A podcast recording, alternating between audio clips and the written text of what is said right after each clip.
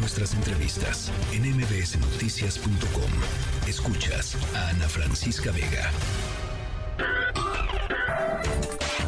Diana Bernal en MBS Noticias.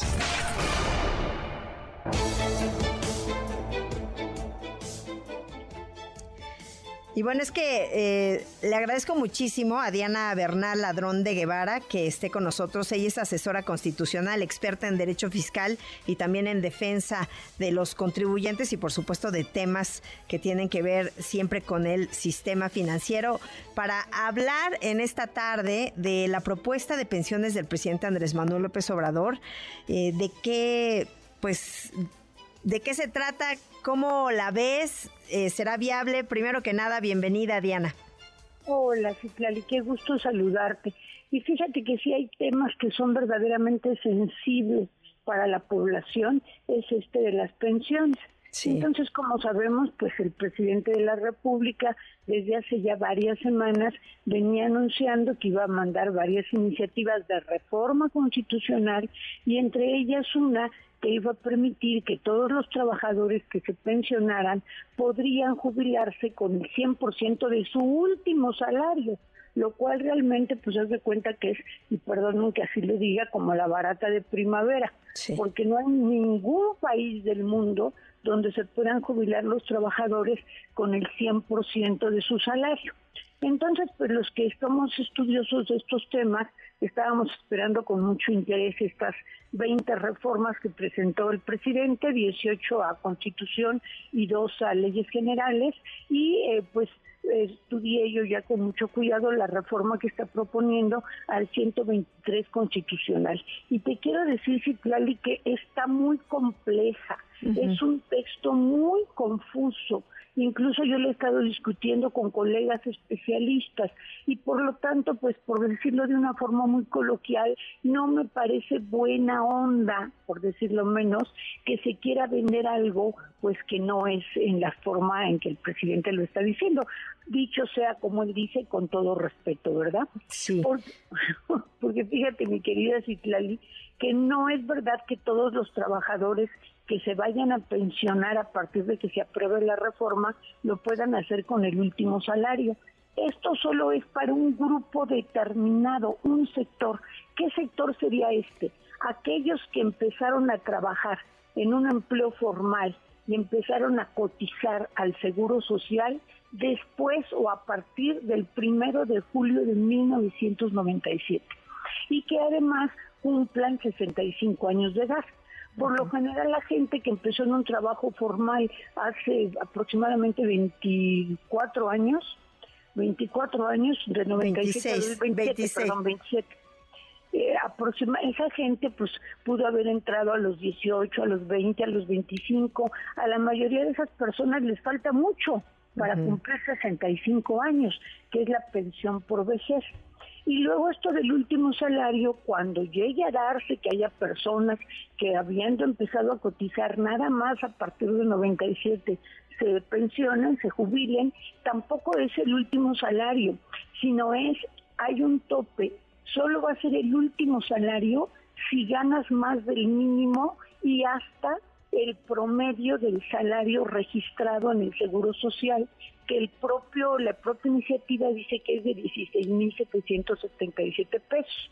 O sea que esta reforma solo beneficiaría a quienes ganan más de un salario mínimo y hasta 16.777 pesos son los que teóricamente cuando se pensionen, cuando tengan edad y si no cotizaron en la ley anterior podrán recibir eh, su salario. Por ejemplo, si alguien gana eh, cuando se vaya a pensionar 12 mil pesos, pues entra en este rango y le van a dar los 12 mil íntegros. Pero si alguien gana 18 mil o 20 mil, lo más que le darían es 16 mil 777 pesos.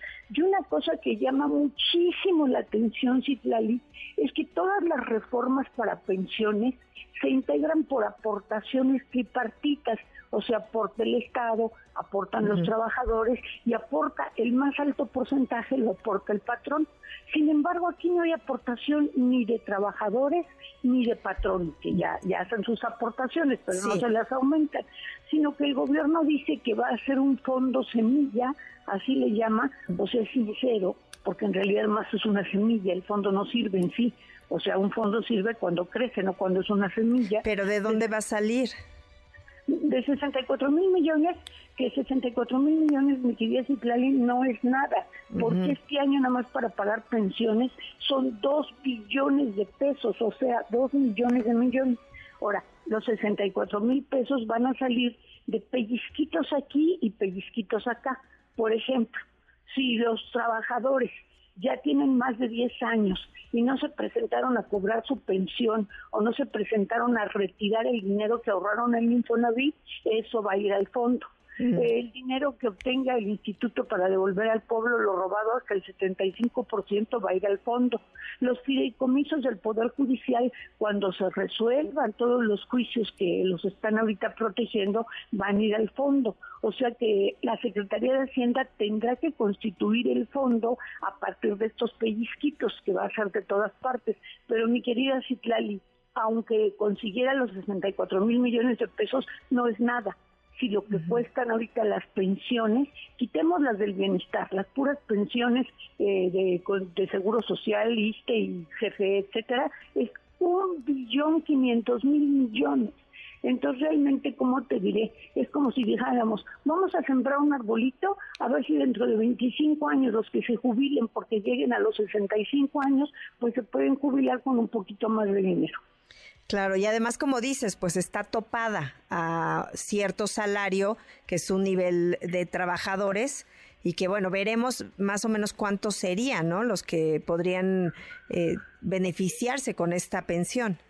De los nuevos, o sea, de los, digamos, jovenazos que empezaron a trabajar ya formalmente a partir de 97, a este momento sí son muchos, son 80%, pero no están en edad de jubilación.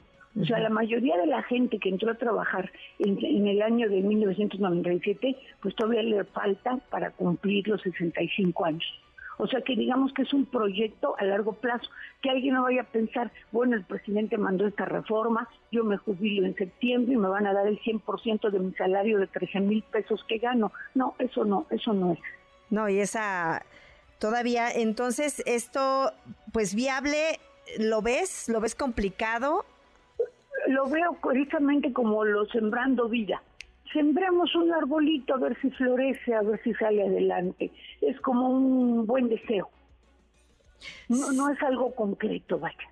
Claro. Y eso, y eso me duele mucho a mí porque yo veo lo, lo sensible que es para las personas que dedican toda su vida pues al trabajo el no poder jubilarse con una pensión adecuada. este gobierno hay que reconocer que hizo una gran reforma de pensiones en 2021 y subió la cuota de aportación patronal hasta más hasta el 13%, un poco más del 13% que va a ir subiendo paulatinamente.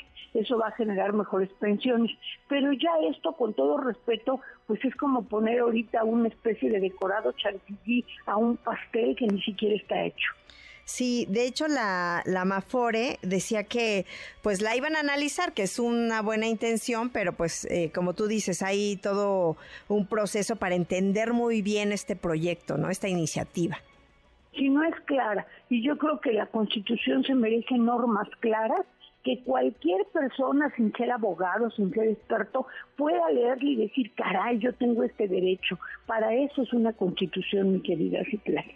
Claro, y sobre todo, como dices, el tema, pues para los trabajadores, realmente, ¿quién no quiere tener una pensión digna? Y lo ideal sería llegar al 100%, pero pues la, el problema en todos los países y en México desde hace muchos años es eh, precisamente la densidad poblacional y cómo va cambiando y pues quién está manteniendo a los pensionados al final, ¿no? Claro, y, otra cosa, eh, la naturaleza misma del sistema de pensiones según la Organización Internacional del Trabajo no es pagarte el 100%, porque se supone que una persona cuando llega a la edad del retiro, pues ya tiene una vivienda, ya no tiene que tener eh, pagos de sus hijos de menores, ya tiene un cierto patrimonio según su nivel para vivir y ya no tiene gastos de padre o de madre de familia. Entonces, por eso las pensiones nunca son del 100%, a menos, mi querida Citlali, que trabajes en Comisión Federal de Electricidad como mujer tuviéramos 53 años, trabajáramos allí, allí sí nos jubilamos con el 100% del sueldo que pagamos tú y yo con nuestros impuestos y todos los que nos están escuchando, sí, claro. Claro, pero no, eso pocas personas todavía lo mantienen, porque por eso ha habido estas reformas, porque es insostenible también para los pero El presidente López Obrador las regresó. Actualmente se siguen jubilando a los cincuenta y tantos años los trabajadores de CFE con el 100% de su salario y lo pagamos todos los que pagamos impuestos en este país. Pues sí, pues ahí va a seguir este tema. Eh, por lo pronto, Diana, como siempre, yo te aprecio muchísimo que hayas estado con nosotros y que pues te hayas dado todo el tiempo para analizar esta reforma y que pues nos la explicaras. Con muchísimo gusto, mi querida Citlali, y quedo a la orden para todo tu público y el de MBS en mi post que es arroba, digo, perdón, en mi X que es arroba Diana Bernal, la 1. Allí cualquier duda que tenga tu auditorio, con gusto la contestamos. Bueno, pues ahí está ya para que te contacten. Muchísimas gracias, Diana. Gracias, Itlali. Buenas tardes. Buenas tardes. Diana Bernal, ladrón de Guevara, asesora constitucional, experta en derecho fiscal y defensa de los contribuyentes y, por supuesto, de estos temas también de pensiones, como ya, ya escuchábamos y ya veíamos. Noticias.